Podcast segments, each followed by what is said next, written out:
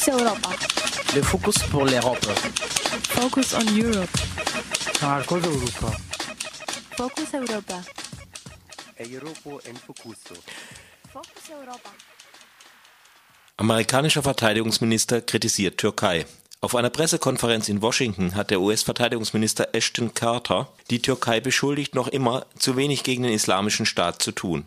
Kernpunkte seiner Kritik waren das späte Einlenken der Türkei gegen den Islamischen Staat (IS) und äh, undichte Grenze, über die Kämpfer und Nachschub über die zu dem Islamischen Staat kommen können und dass sich die türkische Luftwaffe nicht an Schlägen gegen den IS beteiligt.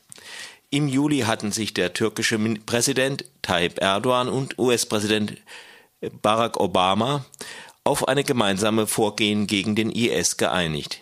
Den USA wurde die Benutzung des Luftwaffenstützpunktes Incirlik gestartet und von beiden Ländern ausgerüstete syrische Oppositionelle sollten einen 100 Kilometer langen und 45 Kilometer breiten Streifen an der syrisch-türkischen Grenze besetzen. Im Gegenzug rechtfertigte Washington Erdogans Vorgehen gegen die PKK, mit der er bisher noch wegen friedlicher Lösungen verhandelt hatte doch ist es anscheinend bei einem einzigen türkischen Luftangriff gegen den IS geblieben, wobei nicht ganz so sicher ist, ob dieser nicht doch eher Stellungen der, von Kurden in Syrien getroffen hat, versehentlich natürlich. Dass der US-Verteidigungsminister einen knappen Monat nach der ersehnten Freigabe von Incirlik den Verbündeten offen kritisiert, ist ein deutliches Zeichen des Unbehagens. In der Türkei wird auch der Abzug von Patriot-Raketen durch die USA als ein Signal der Kritik gewertet. Zwar hat auch äh, Deutschland seine Patriot-Raketen aus der Türkei abgezogen, doch offenbar ist die ein Entscheidung zuerst in Washington gefallen, obwohl sie in Deutschland früher bekannt wurde. Der Abzug wird im Januar erfolgen.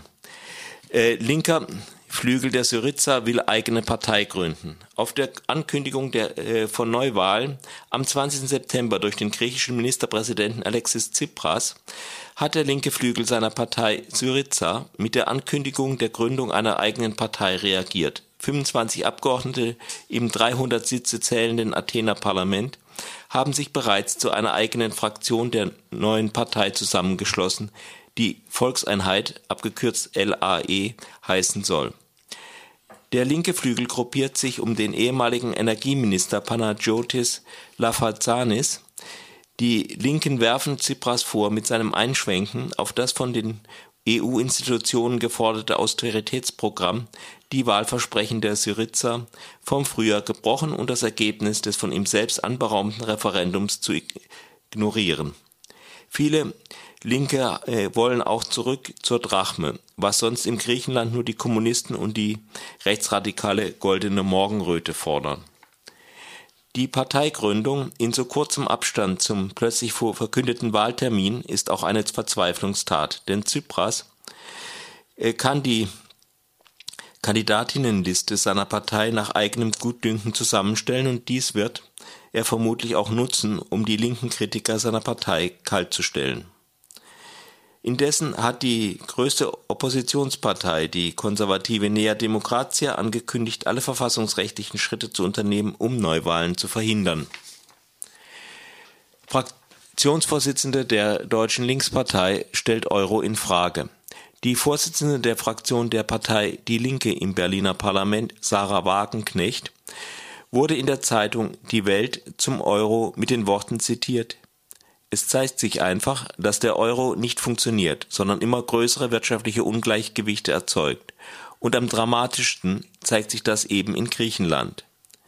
Bei der Einführung des Euro kam die Kritik in Deutschland noch vor allem von rechts, aus der bayerischen CSU, deren Finanzminister Theo Weigel die Einführung aber billigte. Wagenknecht kritisierte vor allem die mit dem Erhalt des Euro begründete der Einengung demokratischer Spielräume, die in Griechenland bereits nahezu total ist.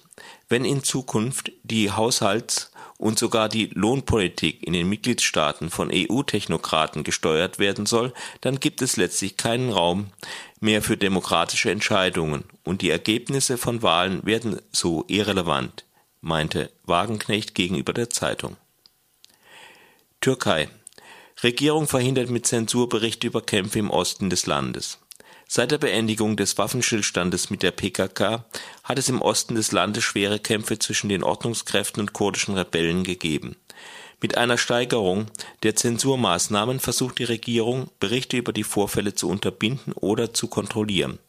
Radio Dreieckland sprach mit dem türkischen Aktivisten und Internet-Experten Gürkan Öztüran in Istanbul.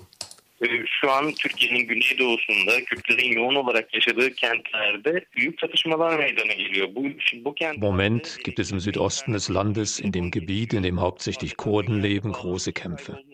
In den betroffenen Städten ist das Internet unterbrochen, der Strom abgeschaltet, das Telefonnetz unterbrochen. Sie haben die Verbindungen zur Außenwelt verloren. Gegen Nachrichtenportale, Zeitungen, Internetseiten, die in der Region Nachrichten schreiben, werden Internetverbote angewandt, die ihr Erreichen verhindern. In den letzten Wochen wurden solche Verbote auf hunderte weiterer Internetseiten ausgedehnt.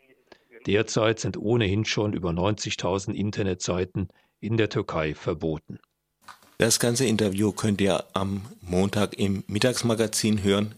Das waren sie, die Fokus Europa Nachrichten vom Freitag, den 21. August 2015.